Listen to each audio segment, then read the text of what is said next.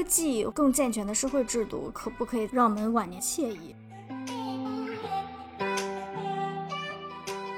是不是芒果有一种魔力，有一个特殊的一种身份？你就是新一代的阿基米德。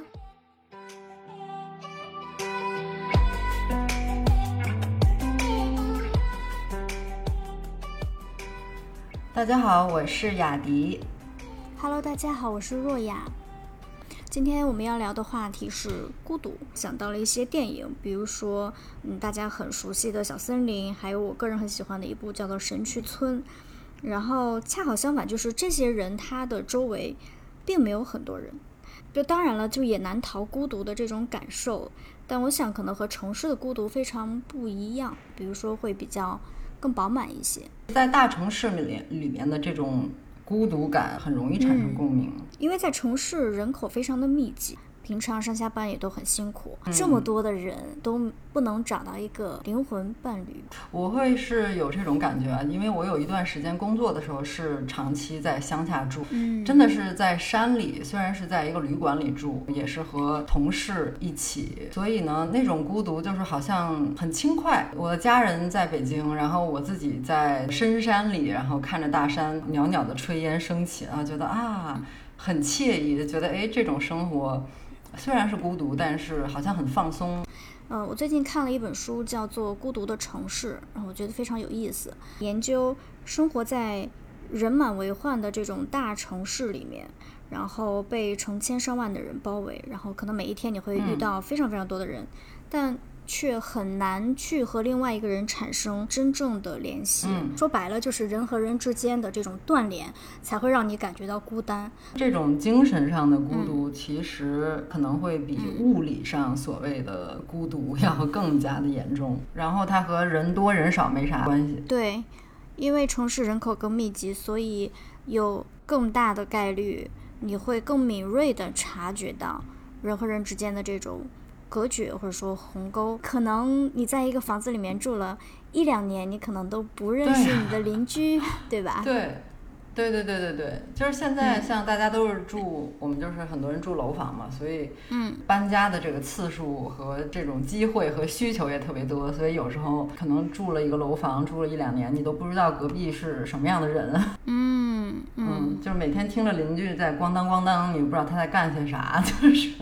嗯，对呀，大家出门的时间也未必一样，所以。很有可能就不会碰到。如果是上下楼层之间的这种叮叮咣咣的声音，很有可能会引发一些不愉快哟。有时候你会觉得有点可惜，就是哎，万一这个邻居可能是一个，就是可以聊天儿，可以没事儿干嘛，大家互相帮忙的这样的人的话，那怎么样可以去认识邻居呢？就好像挺难的。对，我觉得这个对年轻人来讲会特别难，因为尤其对我们这一代，可能都是独生子，本身就会有一种。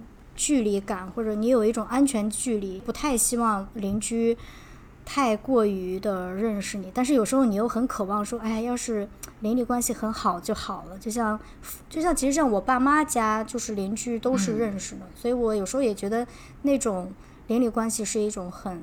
很温馨的关系，但是我自己可能又做不到。上一周，我的朋友给我寄了 两大箱的芒果，然后我自己 就是有一种无福消受的感觉，太多了，实在。而且炫耀。对，是的，悄悄炫耀。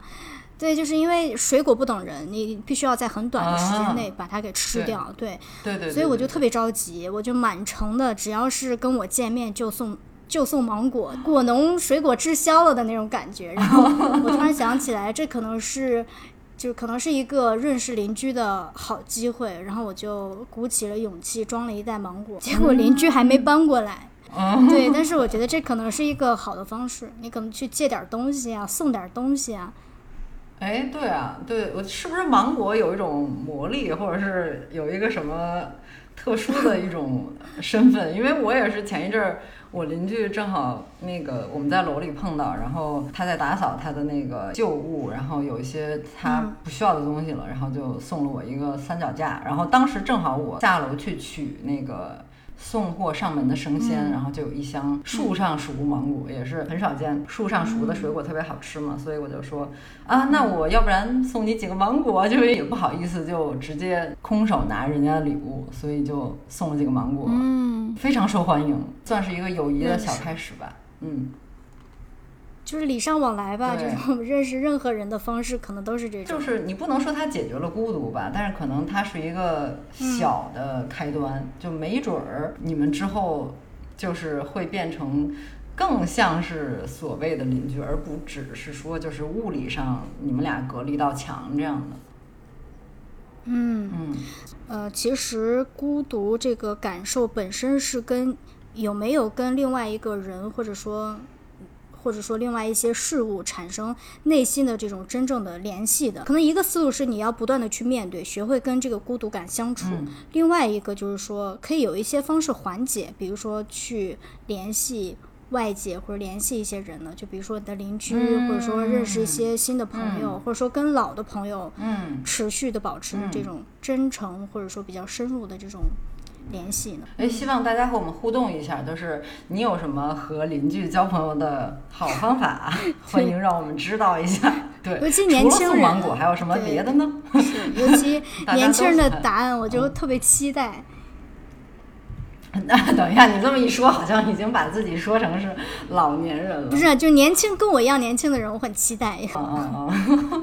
就是像我这么年轻的人，像我这么年轻的人，对，作为女生来讲，很不厚道的说一个科学的客观事实，就是通常女性的年纪会比男的要长一些。对对对，所以大概率你会先送走对方，然后学会或者说你得找一个方式去面对孤独。比如说去敬老院，跟认识一群新的小姐妹、老姐妹，老姐妹，或者是另外一种那个选择，就是。呃，在刚认识一个人的时候，就先提醒他说：“你可得好好健身，你可得好好保护你的身体哟。”然后就逼着他千万不能胖之后的，对啊，为了延长他的寿命。对 对对对对。嗯，不过敬老院的生活，我觉得是可以期待的呢。也许，对，已经开始想了吗？幻想了。因为它像一个大型托儿所，就是老年托儿所那种感觉，对吧？对就是有人带你，呃，合唱团唱唱歌，然后弹弹琴，大家跳跳舞，什么画个画儿之类的，就是好像是很多促进社交的这种活动。然后每天还有人就是管你吃饭啊啥的。嗯，我这周末其实要跟一个朋友去上海的一家敬老院，就是去看敬老院，对对对啊、是吗？就是要不要不是去看敬老院，是看老人，也不用这么早吧，就是 先了解一下市场。抱着去陪伴老人的心态。另外一个心态就是，嗯，我得看他们这个之间的关系怎么样，就是先去了解一下，探探这个水深水浅。哎，我想起来，我之前看过一部呃英国电影，叫嗯《四重唱》（Quartet），是有那个呃 Maggie Smith，就是《哈利波特》里面演那个教授的那个呃著名的英国奶奶演演员，演员奶奶。对他那个故事就很可爱，就是真的是一帮会修的呃音乐家或者演唱家，他们聚在一起，就是在一个敬老院里面一起生活了。嗯，展现了这个人老了之后，其实有可能你就是和年轻朋友在一起一样，你会有很多小摩擦，然后你会有一些对爱情的憧憬啊，就是其实就是我们说的这种精神上你需要有人陪伴这么一种，嗯，需要有一种寄托吧，对，嗯，就是大家还是吵吵闹闹的。就是老了以后的这种合租生活。其实合租虽然说是和这个独居是相反的，嗯，那合租，合租会也会感到孤独吗？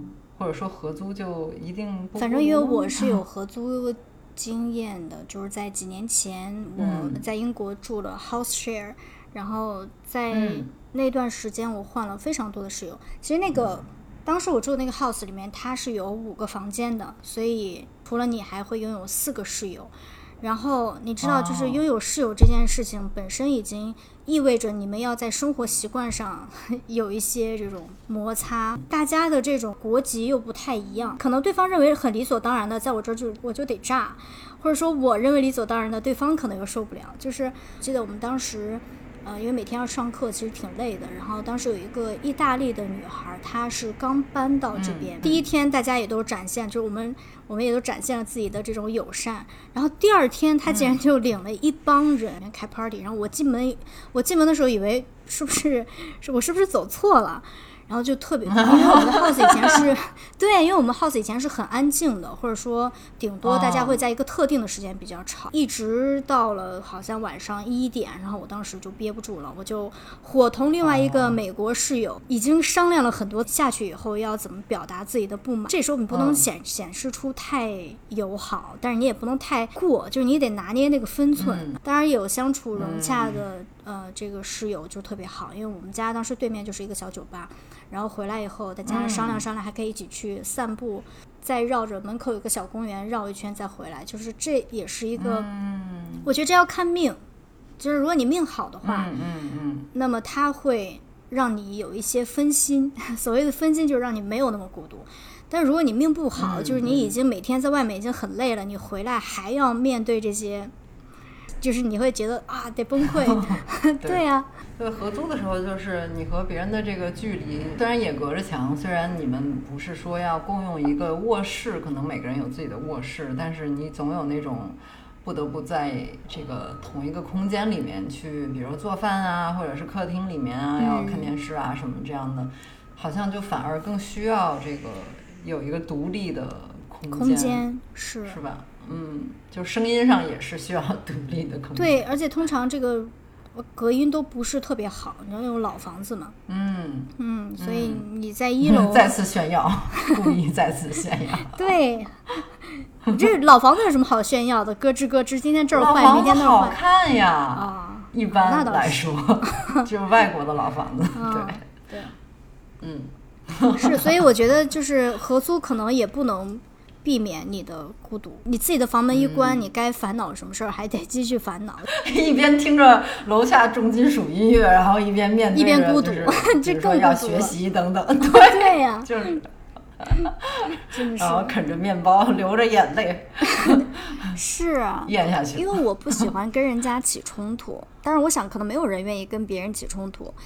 但是有些情况是你必须要为自己画一些界限，不然以后会更麻烦。而且你知道，如果不打草稿的话，你很可能会忘词儿。那这个时候你就整个气势就全没了。所以我就要把我为什么生气一条一条写下来，然后反复的练习。就是，哎呀，就这个过程，我最大的梦想就是能够张口就来，就不是在这边跟做报告似的。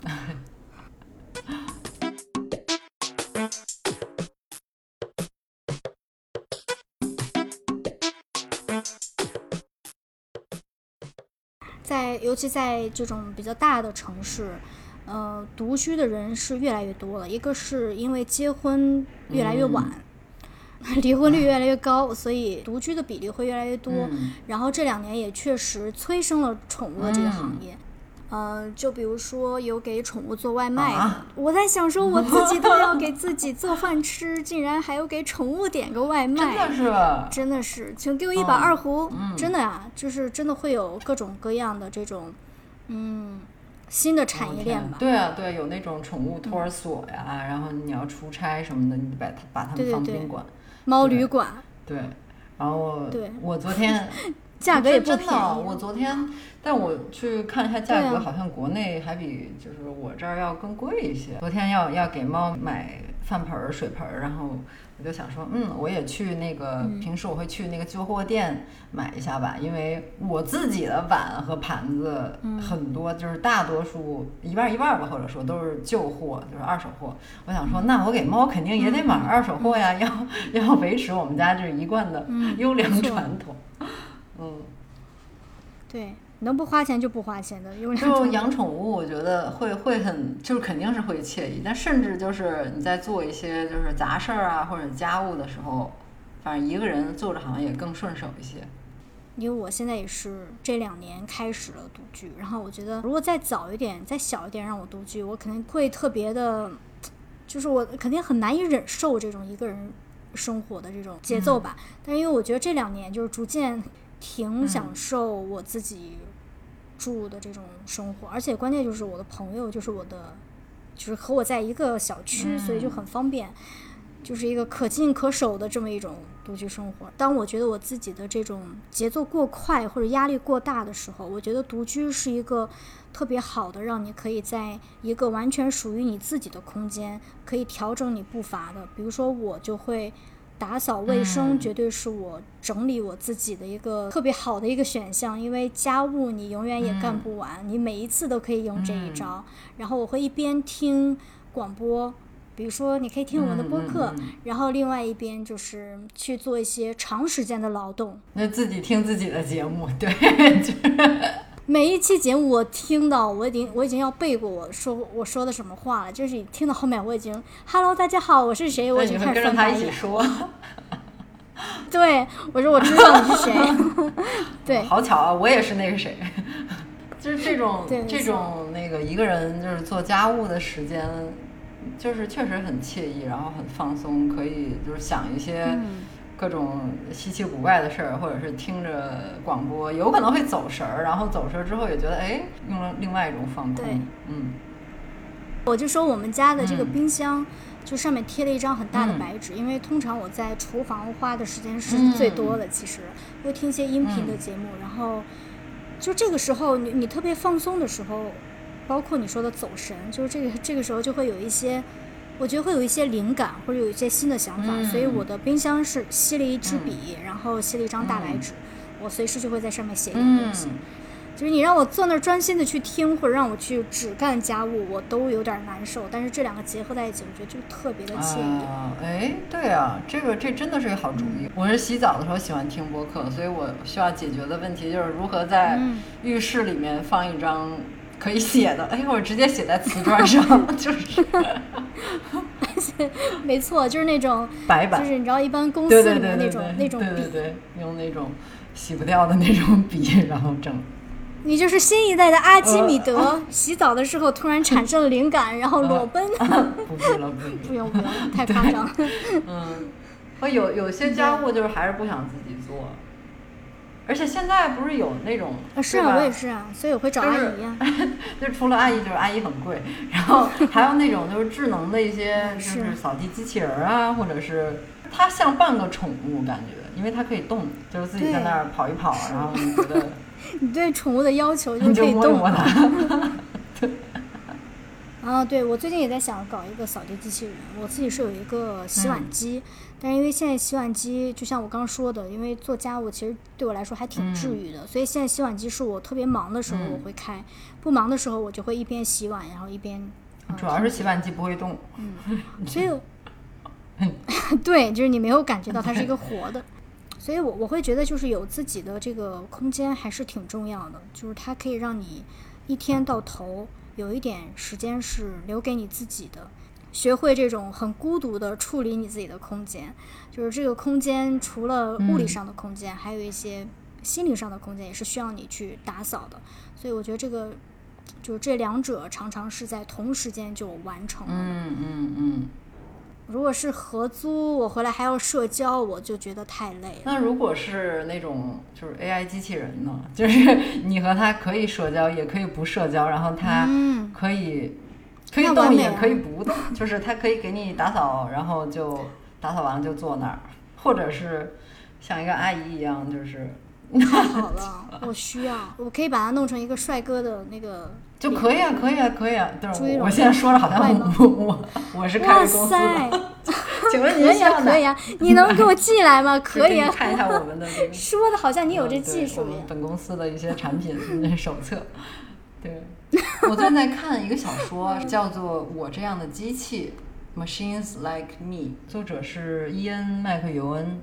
主要讲的是这个男主买了一台 AI 机器人，长得完全就是 英俊潇洒这样的，然后身材非常的魁梧。那不就是那不就是因为有我这个？对，就是当然他有这个呃男款和女款，就就是男款叫亚当，女款叫夏娃这样。嗯，故事里面，故事里面男主选的是这个亚当款。当然，他这个虚构的这个故事就是很极端了。他讲到的是这个亚当，他的身体非常的强壮，然后当然也是有很多器械的这种触感。但是呢，其实他除了给你呃扫地、洗碗等等，因为他是有思想的，基本上来说。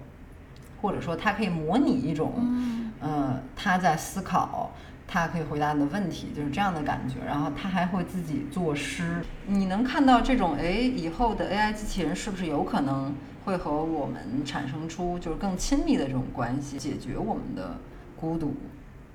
对呀，就是孤独这个问题已经不仅仅是一个人的问题，而是说。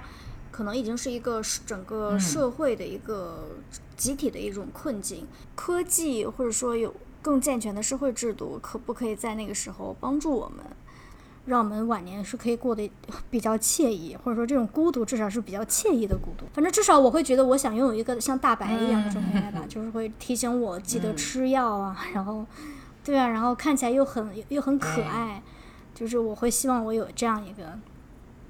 这一个这样的一个陪伴，就是可以 让你摸一摸它，然后可能踹一踹它，偶尔。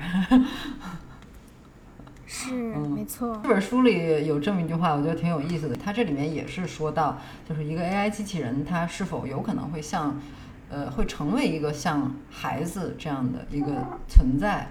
他是这么说的：亚当将会像真人一样进入我们的生活，他的性格丰富微妙。只会随着时间的推移、事件的进展以及与他所遇之人的交往，才会慢慢显现出来。一定程度上，他将是我们的孩子，我们两个独立的存在将在他身上融合。嗯。对他这个这个是出现在嗯，他刚买这个机器人之后不久，然后他需要去设计这个机器人的性格，就是你可以选说这个机器人是偏外向、偏内向，还是偏喜欢孤独，还是喜欢热闹，就是这都是可以设置。当然，这有一些伦理问题了，就可能会。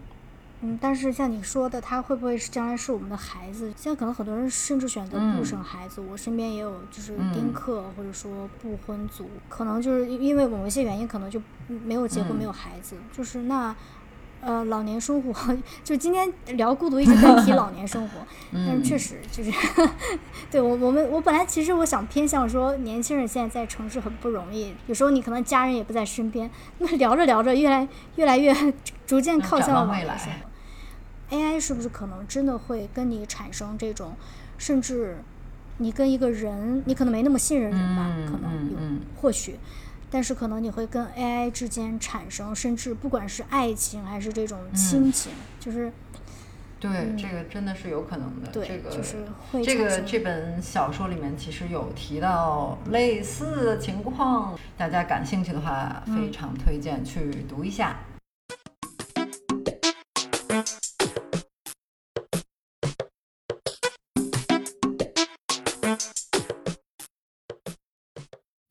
能很多时候，孤独是很难以启齿的一种感受。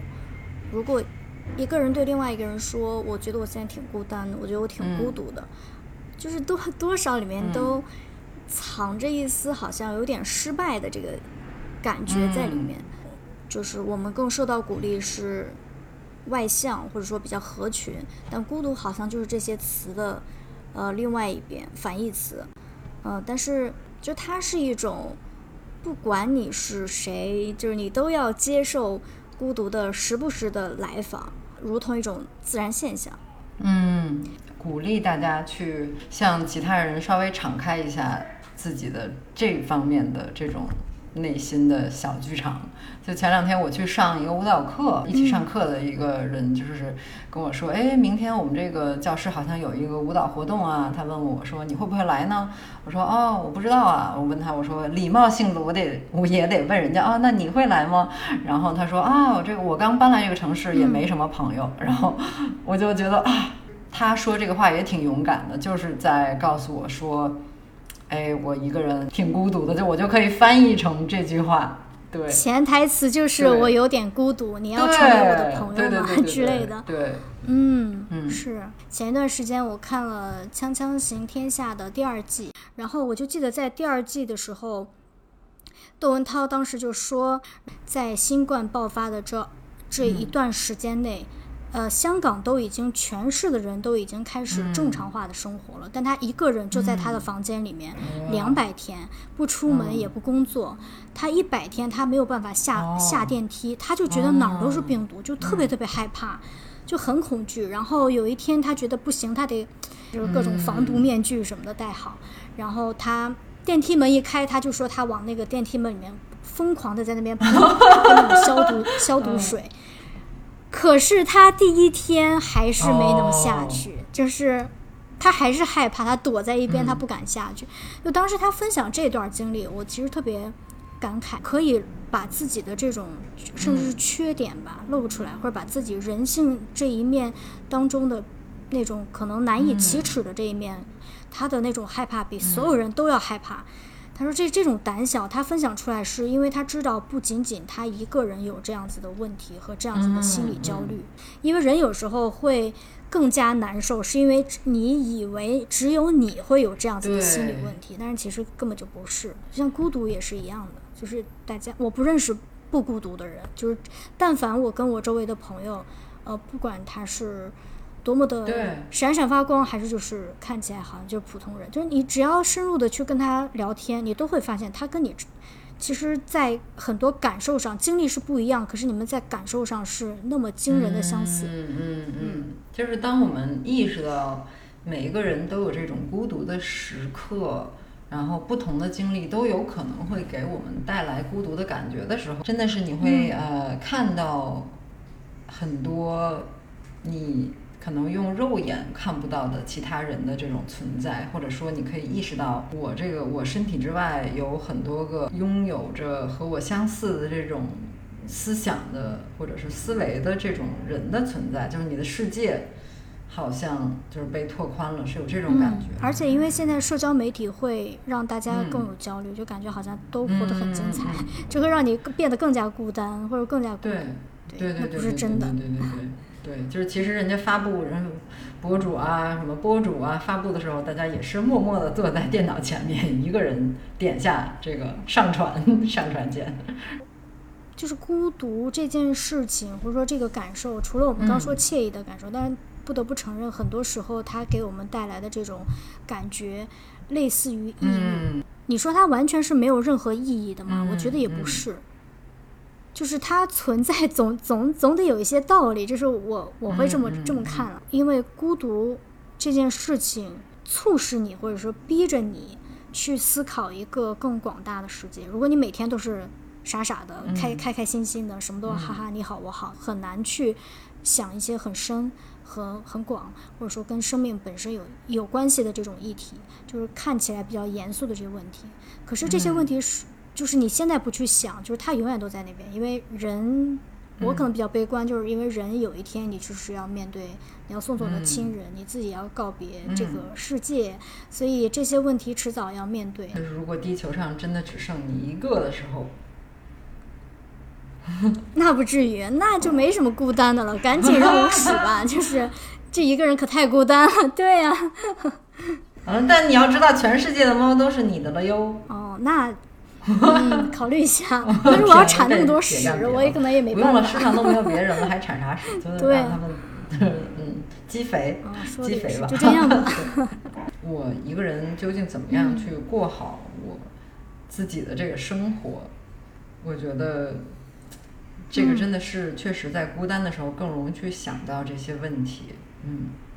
我第一次很强烈的感受到持续很长时间的孤单，就是我上大学的时候，当时失恋了，然后又是因为在上大学之前我没有过过集体宿舍的这种生活，然后我也没有离开我的父母，所以那时候是就是年龄年龄也比较小，然后又离家很远，然后再加上失恋，就是谁能比我惨？就是我当时就是。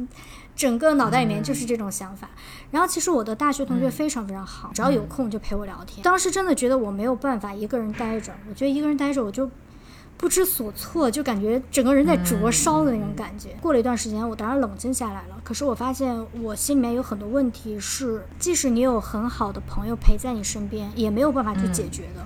然后那个时候，我觉得我特别孤单，就是你你不觉得有一个人完全可以了解你，但是你又很急迫的想要解决你你的这些困惑。我觉得既然同龄人解决不了我的问题，那书里面总得有点有点答案吧。嗯。结果在书里有找到可靠的答案吗？自有黄金屋是没有错的。嗯。他肯定答案不是一句话，他肯定是一点一点积累。觉得那段时间集中的去阅读是一件很。我现在回想起来，觉得很幸运的事儿。嗯，阅读真的是可以帮助我们去缓解这种孤独感的一种方法。然后也想和大家互动一下的是，你是如何面对孤独感的呢？或者说你在感到孤独的时候，一般会做一些什么事儿呢？嗯，欢迎来信告诉我们。对，欢迎告诉我们。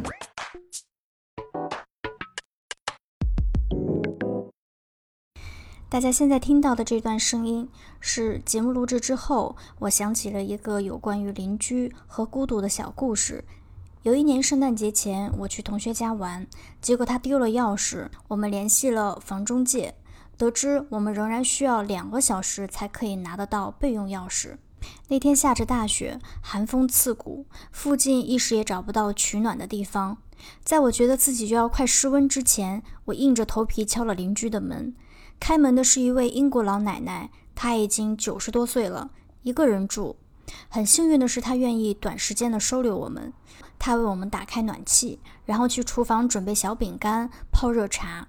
可能因为年龄太大，她有点健忘，转身就把为我泡的那一杯茶喝掉，然后疑惑地看着我：“你为什么不喝茶呢？”在那短暂的两个小时，我们围坐在客厅，听他讲述他年轻的故事，以及因为知道我来自中国，所以他告诉我他已经过世的丈夫在很早的时候就去看过北京长城。我们一起翻看了他的相册，听他介绍自己的家庭成员，读他的孙女写给他的圣诞贺卡。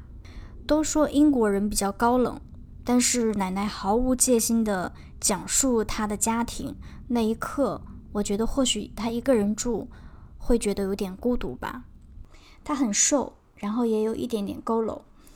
在看到他年轻时候的照片和现在的状态比起来，我当时多少有一点点伤感，因为他年轻的时候真的就是电影里面的大美人。可能在这种对比和我自己的某种投射之下，更渲染了那份孤独的感觉。可能是某种缘分。半年之后，我搬到了节目中提到的这栋房子里面，然后离他们家就只有不到一个街区。有时候会在公车站、公园看到他。每一次他下车之后，都会特意绕到司机的一侧，跟司机讲谢谢。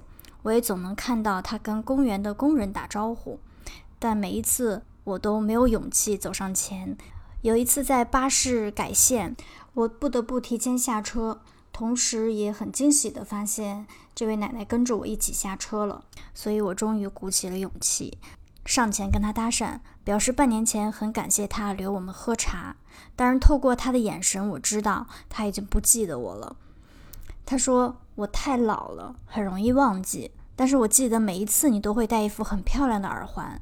尽管我知道这句话是他想要缓解尴尬，在那之后有几次我们一起在公车站等车，每一次他都不记得我，每一次我们都会有很相似的谈话内容。他会问我从哪里来，我说中国。他会问我，呃，他会告诉我她的丈夫曾经去过长城，很喜欢北京。